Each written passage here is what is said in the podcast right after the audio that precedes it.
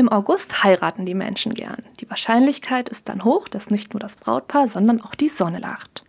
Hochzeitsfotos mit strahlenden Gesichtern bei strahlendem Sonnenschein werden so zu wunderbaren Erinnerungen an diesen besonderen Tag. Bei Hochzeiten strahlt und blitzt aber oft noch etwas anderes, nämlich die Eheringe. Goldene oder silberne Ringe gibt es viele, aber mit Eheringen hat es etwas Besonderes auf sich. Früher hatten nur die Frauen einen Ehering. Er war als finanzielle Absicherung gedacht, als Notgroschen. Falls der Mann starb, konnte die Frau ihren Ring verkaufen und sich mit dem Geld eine Weile über Wasser halten. Heute dagegen haben Eheringe eine symbolische Bedeutung. Sie stehen für Zusammengehörigkeit, für Liebe und Treue und die Beständigkeit der geschlossenen Ehe.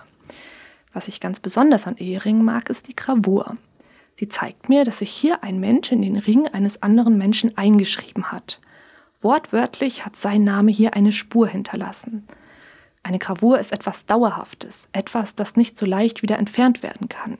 Das, was wir eingravieren, soll Bestand haben und lange halten.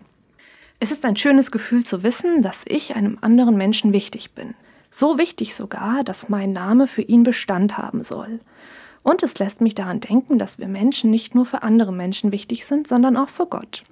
Denn in der Bibel heißt es, sieh her, ich habe dich eingezeichnet in meine Hände.